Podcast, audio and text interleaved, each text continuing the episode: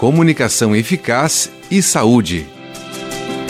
A fissura lábio-palatina é uma malformação congênita que atinge a face e ocorre no período de formação do bebê, com prejuízos estéticos, anatômicos e funcionais. A incidência é de 1 a cada 650 nascimentos. A cada 3 minutos, nasce um bebê com essa malformação no mundo. O diagnóstico é através da ultrassonografia e o fonoaudiólogo pode auxiliar aos pais com orientações ainda na gestação quanto ao manejo da alimentação, do suporte ao aleitamento materno, pois ao nascimento, os principais desafios são as dificuldades de alimentação, audição, comunicação. É a fonoaudiologia trazendo benefícios aos bebês com fissuras labiopalatinas.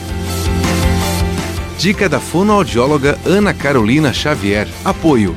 Conselho Regional de Fonoaudiologia, Terceira Região.